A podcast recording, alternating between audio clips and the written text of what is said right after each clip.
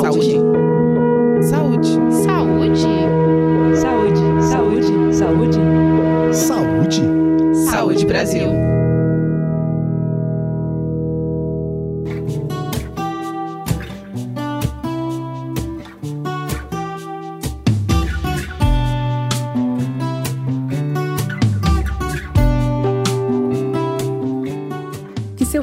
Seja seu alimento e que seu alimento seja seu remédio. Essa frase foi dita por Hipócrates, considerado o pai da medicina, há muitos anos atrás.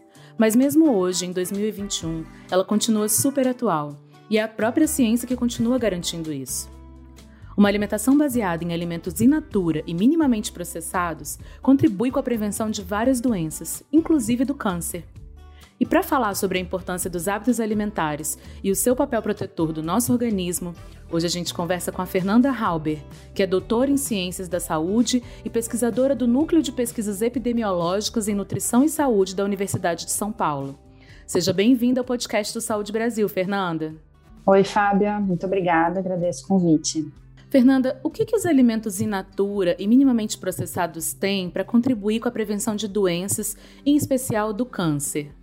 Eu acho que fica mais fácil entender a relação dos alimentos in natura e minimamente processados com a saúde quando compreendemos o que são esses alimentos, né?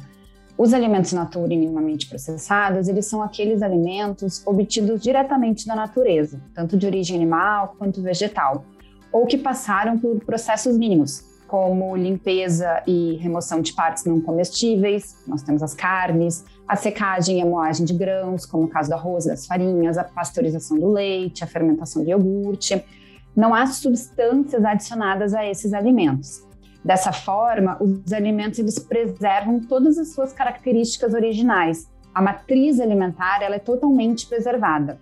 Então, as interações entre os componentes que estão presentes nos alimentos elas vão ocorrer gerando os benefícios para o nosso organismo. O que, que, isso quer dizer, né? Que o, o, efeito do alimento sobre a saúde, ele não é apenas o resultado da soma das funções dos nutrientes, mas sim da interação dos nutrientes entre si e com outros componentes não nutrientes que também estão presentes nesses alimentos.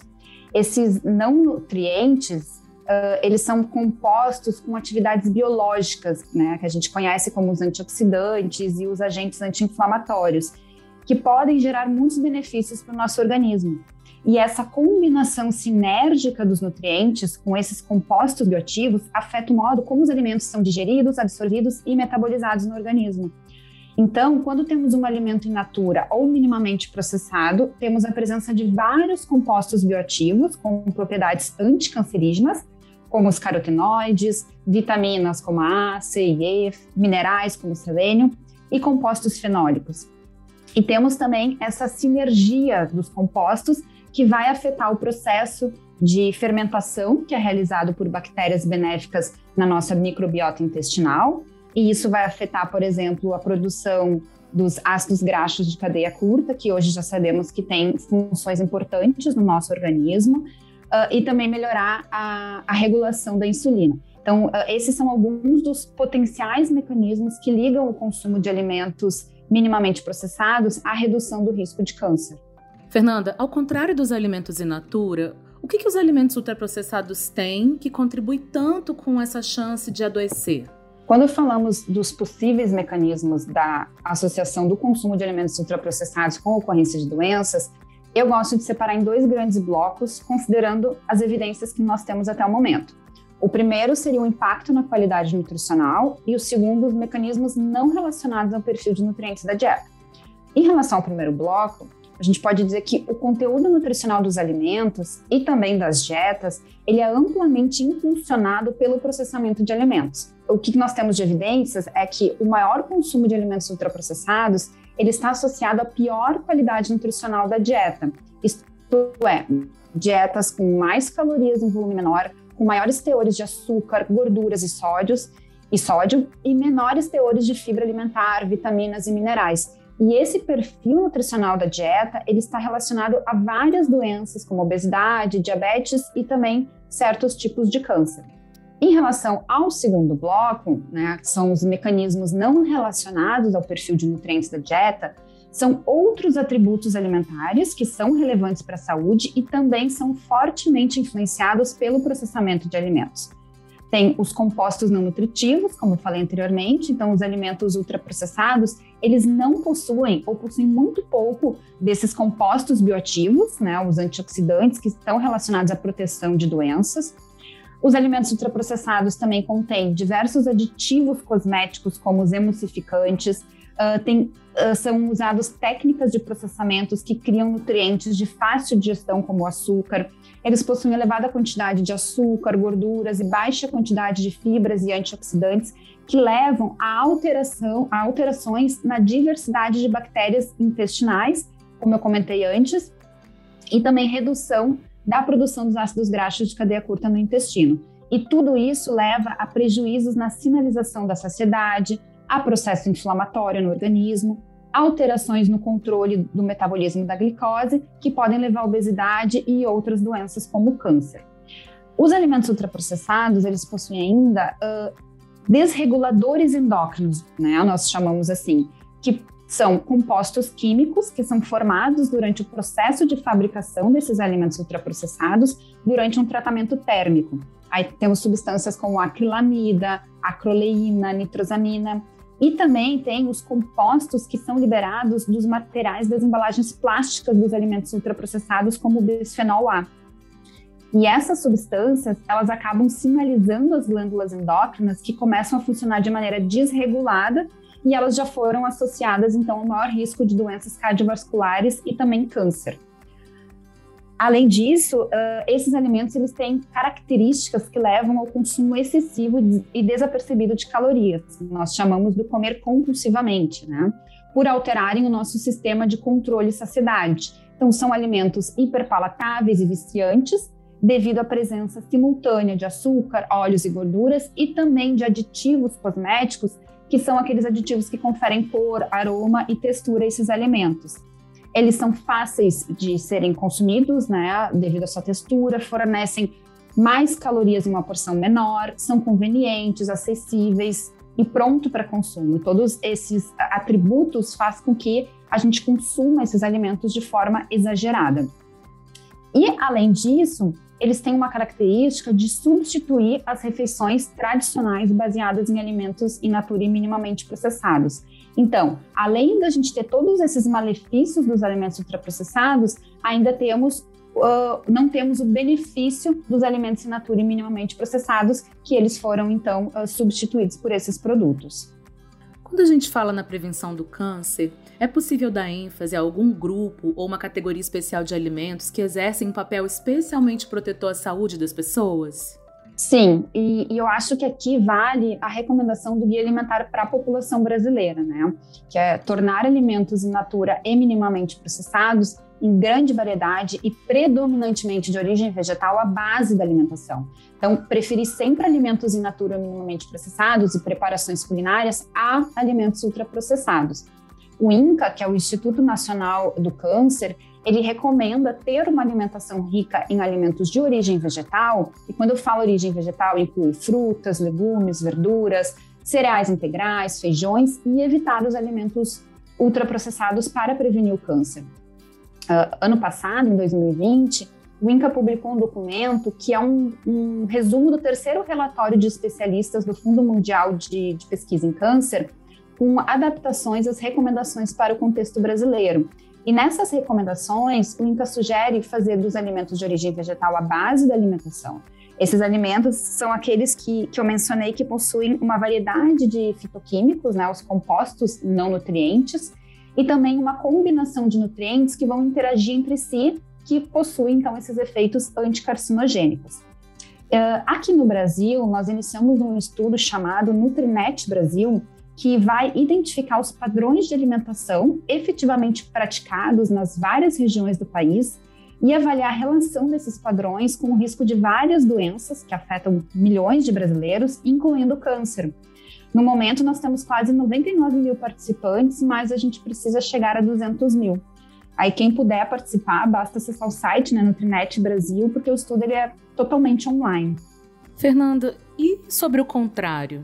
A gente sabe que tem alguns estudos que mostram, por exemplo, que o consumo excessivo da carne vermelha e da carne processada está associado a alguns tipos de câncer. Por que, que isso acontece? É, existem outros alimentos que podem contribuir com mais chance de desenvolver o câncer? Então, esse documento do INCA, ele também uh, recomenda limitar o consumo de carne vermelha, até 500 gramas por semana, e evitar o consumo de carnes processadas e bebidas alcoólicas. Eles têm uh, uma escala uh, que, que avalia né, o nível de evidência dos alimentos associados ao câncer, e eles colocam que a carne processada ela é considerada como convincente de aumentar o risco de certos tipos de câncer, e a carne vermelha está como provável de aumentar o risco. Geralmente, a carne processada, além de ter muitas calorias em um volume menor, contém altos níveis de sal uh, e, e, pode conter compostos uh, carcinogênicos derivados dos métodos de produção. O cozimento da carne também a temperaturas elevadas resulta na formação de compostos uh, que têm potencial mutagênico e têm sido associado ao desenvolvimento de câncer. Uh, tem também aqueles alimentos que estão associados ao ganho de peso e obesidade, que está associado ao, ao, câncer, como as bebidas açucaradas e aqueles alimentos de fast food. E mais recentemente nós temos uh, artigos, né, evidências científicas que têm associado o consumo dos alimentos ultraprocessados a diferentes tipos de câncer. Separar os alimentos nas categorias de in natura e minimamente processados, ultraprocessados, facilita a escolha das pessoas, né? Que dicas você pode dar para gente para facilitar o reconhecimento das diferenças entre esses alimentos na hora da compra? Eu acho que é mais fácil identificar os alimentos ultraprocessados quando entendemos os outros três grupos da classificação nova, né? Uh, alguns alimentos são clara, claramente não são ultraprocessados, como as verduras legumes frescos, frutas, raízes, leite, carnes frescas, que são os alimentos uh, in natura ou minimamente processados, que é o grupo 1. Óleos, vegetais, açúcar e sal, normalmente usados em preparações culinárias em combinação com esses alimentos do grupo 1, in natura e minimamente processados, também não são alimentos ultraprocessados, são os ingredientes culinários que não são consumidos sozinhos, mas sim combinados com esses alimentos do grupo 1. Esse é o grupo 2. Também temos um grupo chamado de alimentos processados. É, eles são feitos pela indústria de alimentos, adicionando sal, óleo, açúcar ou outro ingrediente culinário aos alimentos in natura ou minimamente processados. Isso inclui, então, as conservas em salmoura, de milho, pepino, os peixes enlatados em conserva de óleo, queijos. Esse é o grupo 3. O quarto grupo, que é o dos alimentos ultraprocessados, ele é completamente diferente dos outros três grupos. São formulações industriais feitas de substâncias que são extraídas de alimentos e que podem ter sido modificadas, como o amido modificado, xarope de milho, açúcar invertido, e de aditivos que conferem características cosméticas, isto é, cor, sabor, aroma, para imitar um determinado alimento. Essas substâncias elas não são encontradas em nossa cozinha. Normalmente esses alimentos ele contém pouco ou nenhum alimento de verdade. Eles são feitos em fábricas e principalmente vendidos como alimentos embalados ou prontos para comer a qualquer hora ou em qualquer lugar. Uh, então nós temos os refrigerantes, sucos artificiais, bolachas, cereais matinais, embutidos e todos os pratos prontos para consumo que imitam as refeições, como as lasanhas congeladas e os nuggets. No entanto, nem sempre é imediatamente claro quando alguns produtos são ultraprocessados ou não. Então, uma sugestão é examinar a lista de ingredientes que, por lei, deve constar nos alimentos embalados. Então, por exemplo, os pães feitos apenas de farinha, de trigo, água, sal e fermento, eles são alimentos processados. Enquanto que aqueles pães que contêm emulsificantes ou corantes na lista de ingredientes são os alimentos ultraprocessados. Por isso, a forma prática de identificar se um alimento é ultraprocessado é consultar a lista de ingredientes. Se contiver pelo menos uma substância alimentar nunca ou raramente usada em cozinhas, ou algum aditivo como corante, aromatizante ou emulsificante, é considerado um alimento ultraprocessado. Muito obrigada por compartilhar seu conhecimento com a gente. Hoje a gente conversou com a Fernanda Halber, que é doutora em Ciências da Saúde, pesquisadora do Núcleo de Pesquisas Epidemiológicas em Nutrição e Saúde da Universidade de São Paulo. Fernanda, você quer deixar uma mensagem final para os nossos ouvintes? Obrigada, Fábia. Sim, uh, eu gostaria de convidar quem ainda não participa né, do, do Nutrinet Brasil, que é um dos maiores estudos sobre padrões alimentares do mundo e o maior já feito no país. Como eu comentei, é uma pesquisa totalmente online, que a gente tem como objetivo analisar a relação dos padrões alimentares dos brasileiros com o risco de desenvolvimento de várias doenças, incluindo uh, o câncer. Então, serão acompanhados 200 mil pessoas em todo o território brasileiro, a participação é voluntária e o estudo tem uma duração de 10 anos. Então, esses brasileiros eles serão acompanhados por esse período. Então, podem participar as pessoas que moram no Brasil, têm mais de 18 anos e têm acesso à internet. Então, uh, eu gostaria de convidar as, né, as pessoas para participar já que esse estudo ele, ele vai criar evidências científicas que vão orientar a formulação de políticas públicas dirigidas a promover a saúde da população brasileira. Fica o convite. E você que nos ouve, lembre-se: uma alimentação saudável e adequada implica no consumo de comida de verdade. Esse é o melhor caminho para alcançar um bom equilíbrio do organismo, mais qualidade de vida e, consequentemente, muita saúde. E para saber mais sobre como ter uma vida mais saudável, acesse o site do Saúde Brasil. A gente se encontra no próximo episódio do podcast Saúde Brasil.